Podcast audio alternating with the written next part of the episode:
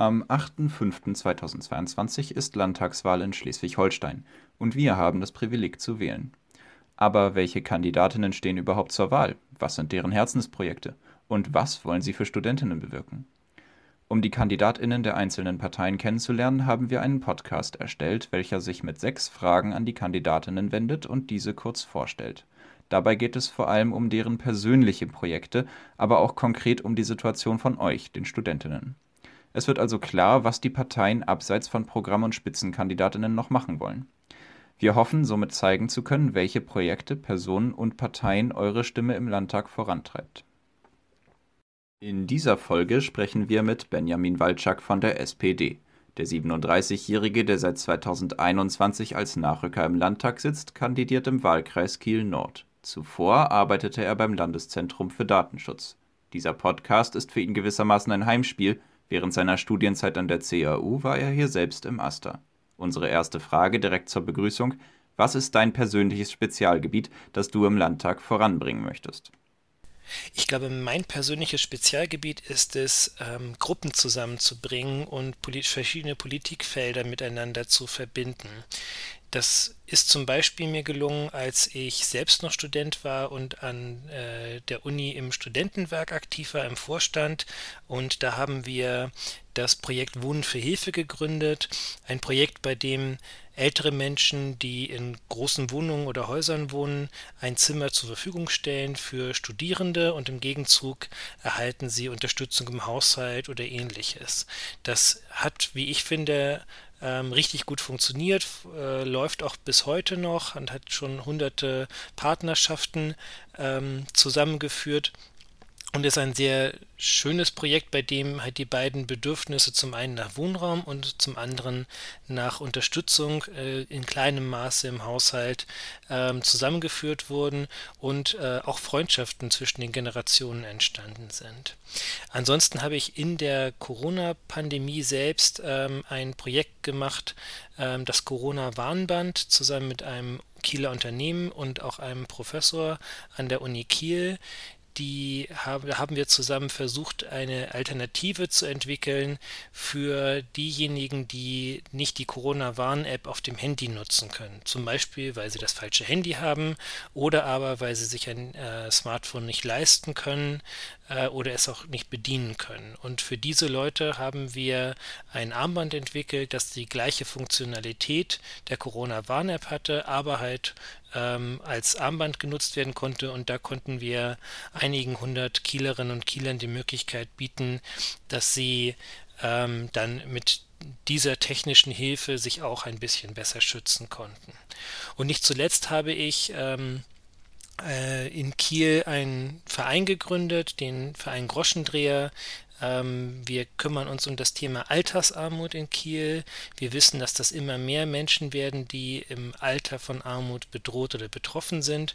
Und äh, für diese Vereinsgründung habe ich Gewerkschaften, Wohlfahrtsverbände, Sozialverbände, Kirchen und Stiftungen zusammengeführt und wir haben jetzt diesen sehr innovativen Verein gegründet, der bundesweit ähm, als erster in dieser Form äh, dieses Thema Altersarmut anspricht und auch mit den Betroffenen ähm, zusammenarbeitet, was, wie ich finde, total wichtig ist, diesen partizipativen Ansatz auch in diesem Bereich zu verfolgen.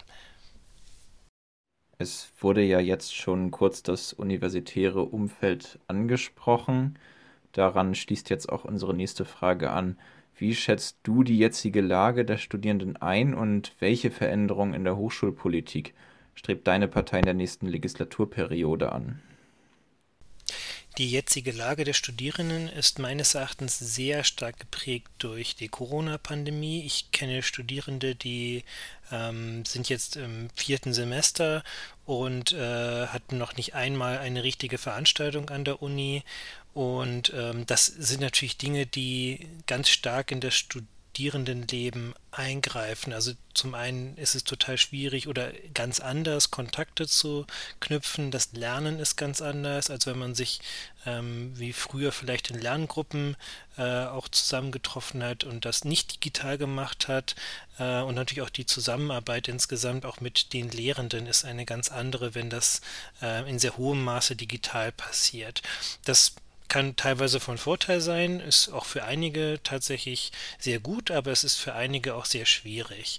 Ähm, und auch der Zugang zu der Wissenschaft ähm, ist, glaube ich, auf diesem Wege auch nochmal ein bisschen schwieriger, ähm, weil es dann halt nicht so diese informellen Kontakte gibt, die äh, sonst vielleicht mal von Vorteil waren, um ein bisschen besser herauszufinden, was denn abseits der Hochschullehre in der Hochschulwissenschaft so los ist. Ähm, Darüber hinaus ist meine Erfahrung, dass äh, die Hochschulen insgesamt keinen allzu hohen Stellenwert in der Hochschulpolitik hatten in den letzten Jahren oder Jahrzehnten wahrscheinlich. Ich war selbst in der Studierendenvertretung beim AStA in der Uni Kiel aktiv, war auch eine Zeit lang AStA-Vorsitzender und ähm, meine Erfahrung ist, dass sich relativ wenig Politikerinnen und Politiker äh, auf Landesebene mit der Hochschule beschäftigen, obwohl die Hochschulen diejenigen sind, die tatsächlich komplett in Landeshoheit stehen und äh, wo das Land auch tatsächlich einen großen Einfluss ausüben könnte. Und da finde ich, sollte sich in Zukunft ähm, die Landespolitik ein bisschen ähm, stärker heranwagen, mehr Verantwortung übernehmen. Und ich glaube, drei, die, drei, vier Dinge sind wichtig in den nächsten äh, Jahren, dass wir zum einen Wohnraum schaffen für Studierende, dass wir zum zweiten auch gucken, wie die Finanzierung von dem Studium funktionieren kann, einmal über Jobs äh, oder auch über äh, Tarifverträge für Studierende, da kommen wir ja noch zu, ähm, aber auch über solche Dinge wie die Studienstarthilfe oder andere Unterstützungsmöglichkeiten. Dann muss sich natürlich die Lehre stetig weiterentwickeln. Das ist gerade wichtig zum Beispiel für Lehramtsstudierende, dass das sehr praxisnah passiert. Wir werden in den nächsten Jahren ähm, auch mit neuen Studiengängen bestimmt zu tun haben, ähm, was auch gut ist, äh, einige ähm, Disziplinen sozusagen in, auf das Hochschulniveau zu führen. Und wir werden natürlich auch in der Lehre insbesondere viel mit dem Thema Digitalisierung zu tun haben und auch wie wir das organisieren können für alle Studierenden. Zum Beispiel, dass es nicht an der Hardware scheitert, ähm, ein Studium aufzunehmen. Und der letzte Punkt, ähm, den finde ich schon aus meiner Zeit, als äh, ich selbst Studierendenvertreter war, wichtig, dass wir gucken, dass die Studienorganisation insgesamt studierendenfreundlicher wird, dass man ähm, nicht das Windhundprinzip hat beim Anmelden für Veranstaltungen und dass zum Beispiel das Abmelden von Klausuren einfacher wird und es auch entsprechend äh, Freiversuche gibt und ähnliches. Da glaube ich, müssen wir als Land auch ein bisschen stärker Einfluss darauf nehmen, dass solche Dinge ähm, studierendenfreundlicher gestaltet werden. Ja, ich denke, in vielen dieser Punkte können sich CAU-Studierende auch in diesem Semester noch wiederfinden. Wir würden aber gern noch einmal eingehen auf den studentischen Wohnraum. Deshalb die nächste Frage, welche Maßnahmen hältst du für angemessen, um den Mangel an studentischem Wohnraum in Kiel und anderswo entgegenzutreten? Um mehr Wohnraum für Studierende zu bekommen, bräuchten wir als allererstes einmal mehr Wohnheime. Wir haben im Vergleich zu anderen Flächenländern eine sehr geringe Wohnheimquote, das heißt vergleichsweise wenig Wohnheimplätze stehen für die Anzahl an Studierenden, die wir in Schleswig-Holstein haben, zur Verfügung. Und da müssen wir dringend etwas ändern. Das heißt, das Studentenwerk braucht zum einen die finanziellen Mittel, zum anderen aber auch ähm, die Flächen, um Wohnheime schnell bauen zu können. Darüber hinaus müssen wir gucken, dass der Wohnungsmarkt insgesamt entlastet wird. Das äh, hat natürlich zum Grund, dass die Studierenden äh, mit vielen anderen zusammen konkurrieren auf dem normalen Wohnungsmarkt. Und äh, wenn wir mehr Wohnungen in, gerade im bezahlbaren Bereich zur Verfügung hätten, ähm, dann könnte sich da natürlich auch einiges entlasten. Das heißt, ähm, da müssen wir unterstützen, dass so viele Wohnungen wie möglich gebaut werden können, ähm, dass auf der anderen Seite auch ähm, Wohnraum frei wird. Also wir haben zum Beispiel relativ viele Häuser, in denen ältere Menschen alleinstehend oder zu zweit wohnen, die aber eigentlich von der Größe her für eine Familie geeignet wären. Ähm, da müssen wir zum Beispiel gucken, dass wir denen die Möglichkeit einfacher bieten, in eine seniorengerechte Wohnung umzuziehen, sodass dann eine Familie aus einer normalen ähm, Wohnung aus der Innenstadt umziehen kann in eines von solchen Häusern. Und schon ist auch diese Wohnung Wohnung frei für Studierende zum Beispiel oder für andere. Das sind so alles Dinge, die ähm, sehr viel Entlastung bringen könnten. Und darüber hinaus müssen wir gucken, dass bei Wohnungsbauprojekten immer wieder darauf hingewiesen wird, dass auch studentischer Wohnraum mitgedacht wird. Das ist äh, zuletzt auch bei vielen Projekten, bei denen ich mit äh, äh, dran beteiligt sein konnte, auch gelungen. Zum Beispiel in der Holtenauer Straße ähm, haben wir das hinbekommen. Und nicht zuletzt ähm, glaube ich, haben wir eine gewisse Chance mit der Stadtbahn in Kiel, wenn die kommt, äh, noch einmal Stadtviertel ähm, an die Hochschule näher dran zu bringen, sodass die auch attraktiv werden können für Studierende dort zu wohnen. Äh, da einfach aus dem Grund heraus, dass sie dann auch mit der Bahn ähm, schnell äh, aus die, von, ihrem, äh, von ihrer Wohnung aus dann zur Uni und wieder zurückkommen können. Äh, und da, glaube ich, haben wir nochmal eine Riesenmöglichkeit mit der Stadtbahn auch auf äh, diesen Bereich der Wohnungsmarktpolitik Einfluss zu nehmen. Ein weiterer Schwerpunkt, auf den wir jetzt zur Landtagswahl zu sprechen kommen wollen, sind die Arbeitsbedingungen an den Hochschulen. Wie stehst du zu dem Vorschlag eines Tarifvertrags für studentische Beschäftigte? Ein Tarifvertrag für studentische Beschäftigte findet meine volle Unterstützung und ich werde mich da sehr stark für einsetzen, dass wir das auch umgesetzt bekommen. Ähm, ich glaube, es ist total wichtig, dass wir eine faire Bezahlung ähm, auch für Studierende haben, die an der Hochschule angestellt sind. Die sind schließlich auch die tragenden Kräfte häufig der Hochschulen. Das haben wir auch gerade in der Corona-Zeit gemerkt. Und ähm, für die gibt es ja zurzeit relativ wenige ähm, klare Regelungen. Und ich finde, das ist total wichtig, da klare Rahmenbedingungen zu schaffen. Ähm, also zum Beispiel Fragestellungen Urlaub, äh, Urlaubsansprüchen oder wie die Lohnfortzahlung im Krankheitsfall ist und natürlich müssen sie auch fair bezahlt werden. Darüber hinaus finde ich es sehr wichtig, dass sie auch eine eigene Interessensvertretung bekommen. Bisher sind sie durch die Personalräte ähm, auch schon vertreten, aber natürlich wäre eine eigene Interessensvertretung, die sie dann auch selbst wählen können, wesentlich besser. Ähm, und ich glaube, ein ähm, Tarifvertrag für studentische Beschäftigte, der dann auch ähm, mit einer Lohnerhöhung de facto zu, ver, verbunden sein müsste, ähm, hätte auch eine gute Wirkung auf andere studentische Arbeitsplätze ähm, außerhalb der Hochschule, weil die natürlich dann immer auch ein bisschen in Konkurrenz stehen würden zu den ähm, äh, Arbeitsplätzen an der Hochschule und wenn es dort äh, bessere Löhne gibt, dann steigen irgendwann auch die Löhne in diesen anderen Arbeitsplätzen. Also von daher sehe ich da sehr viele positive Wirkungen äh, und ganz am Ende ist es halt wirklich eine Frage der Gerechtigkeit und das äh, steht den Studierenden, die gute Arbeit leisten, auch zu, dass sie entsprechend fair äh, entlohnt werden und auch klare Rahmenbedingungen haben. Wir wollen natürlich auch etwas über Prioritätensetzung wissen.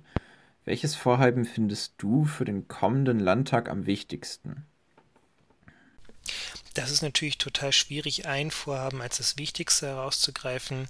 Ich persönlich würde jetzt einfach mal sagen, dass ich es total wichtig finde, dass wir uns in der nächsten Landesregierung dafür einsetzen, gerechte Löhne überall ähm, zu gewährleisten und an jeder Ecke, wo sich das Land dafür einsetzen kann, das auch zu tun. Bei den Tarifverträgen für Studierende hatten wir das ja schon angesprochen. Ich würde dazu ergänzen noch ähm, die Tarifverträge für das Uniklinikum. Dort gibt es nämlich ähm, Beschäftigte, die nicht nach Tarif und unter Tarif bezahlt werden. Und das finde ich kann nicht sein. Das sind natürlich hauptsächlich auch Frauen, ähm, die viel geleistet haben, auch insbesondere in der Corona-Pandemie, ähm, aber auch schon davor und ähm, da nicht angemessen, wie ich finde, bezahlt werden. Das sollten wir schnellstmöglich ändern und ähm, die dann auch nach Tarif bezahlen. Ähm, das glaube ich, ist so etwas, das zieht sich durch verschiedene Bereiche hindurch. Das Land kann auch, ähm, wie es das leider seit einiger Zeit nicht mehr macht, äh, zum Beispiel bei Aufträgen, die es vergibt, darauf achten, dass auch nach Tarif bezahlt wird. Ähm, neben diesem etwas konkreteren Vorhaben ähm, glaube ich, ist aber das große Vorhaben, was sehr abstrakt ist und natürlich über ganz viele andere Bereiche hinweg, ähm, das überragt äh, der Einsatz für Klimaschutz. Ähm, ich glaube, wir müssen es hinbekommen, in der nächsten Wahlperiode ähm, so viel wie möglich dafür zu tun, dass wir ähm, weniger CO2 ausstoßen, weniger Energie verbrauchen und auch so schnell wie möglich auf erneuerbare Energien umstellen. Aber das ist natürlich ein sehr ähm, großes Vorhaben und ähm, überragt aber natürlich alles andere dann äh, in seiner Bedeutung. Und zuletzt wollen wir nochmal etwas Charakterliches wissen. Was macht deinen persönlichen Politikstil aus? Mir ist persönlich wichtig, dass es immer eine gewisse Offenheit gibt für Fachleute und für dann auch zum Beispiel die Wissenschaft, weil ich immer wieder gemerkt habe, dass ähm, in der Politik es wichtig ist, dass man natürlich mit einer gewissen Position in Debatten reingeht und auch ähm, weiß, wofür man steht. Ähm, aber am Ende muss man natürlich auch immer gucken, wie sieht eigentlich die Realität aus. Und ähm, da wird man unter Umständen auch mal von Fachleuten oder von der Wissenschaft irgendwie auf den Boden der Tatsachen zurückgeholt. Äh, und dann muss man die Politik entsprechend auch ändern. Ähm, das ist, glaube ich, etwas, was total wichtig ist. Ähm, und ähm, das bezieht sich tatsächlich auf die Wissenschaft, das bezieht sich aber häufig auch auf ähm, Leute, die ähm, vielleicht einfach einen anderen Zugang zu etwas haben. Also zum Beispiel Lehrkräfte, die einfach ähm, besser erklären können, ob nun diese eine oder jene andere Bildungspolitikmaßnahme nun erfolgsversprechend ist oder nicht. Ähm, ansonsten finde ich ähm, sehr wichtig, dass äh, versuche ich in meinem politischen Handeln so gut wie möglich umzusetzen, dass man immer versucht, an alle zu denken. Ähm, das ähm, ist glaube ich, gerade in der Corona-Pandemie aufgefallen, dass da einige ähm, Gruppen hinten drüber gefallen sind, äh, zum Beispiel auch die Studierenden. Ähm, die auch zu denen gehören, über die man erst sehr spät berichtet hat, dass, äh, dass natürlich äh, die Pandemie auch für sie ganz besondere ähm, Auswirkungen hat. Ähm, und das fand ich zum Beispiel auch viel zu spät. Und äh, dann ist auch zu wenig passiert, äh, um darauf zu reagieren. Ähm, das, glaube ich, ist wichtiger. Und damit zusammenhängt natürlich auch so eine gewisse Fairness in der Politik, dass ich glaube, dass äh, wir als Politikerinnen und Politiker immer gucken müssen, dass wir halt die Bedürfnisse von allen Leuten gleichmäßig ähm, auch berücksichtigen und nicht diejenigen, die vielleicht ein bisschen lauter sind oder die mehr Geld haben, um äh, sich Gehör zu verschaffen, dass wir die stärker berücksichtigen als andere, die vielleicht weniger Geld haben oder die ähm, ihre Interessen vielleicht nicht ganz so lautstark vertreten. Und das finde ich ist total wichtig, dass man das ähm, als Politikerin oder Politiker dann auch immer im Hinterkopf behält und dann entsprechend auch bewertet. Das war unser Podcast Wer will was zur Landtagswahl 22, diesmal mit Benjamin Walczak von der SPD. Hört auch nochmal in die anderen Folgen rein, vielleicht findet ihr ja doch noch etwas, was euch überrascht. Für den Podcast haben wir die aktuell im Bundestag vertretenen Parteien CDU, SPD, AfD, FDP, Die Linke und Bündnis 90 Die Grünen angefragt und den für Schleswig-Holstein spezifischen SSW. Dafür haben wir allen Parteien eine E-Mail mit den gleichen Fragen geschrieben. Die Frist zur Beantwortung betrug bei allen Parteien mindestens eine Woche. Die als Audiodateien zurückgesendeten Antworten wurden von uns inhaltlich nicht verändert. Lediglich die Wiederholung der gestellten Fragen wurde herausgeschnitten